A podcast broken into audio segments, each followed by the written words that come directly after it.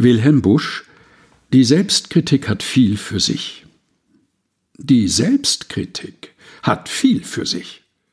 Gesetzt den Fall, ich tadle mich, so habe ich erstens den Gewinn, dass ich so hübsch bescheiden bin.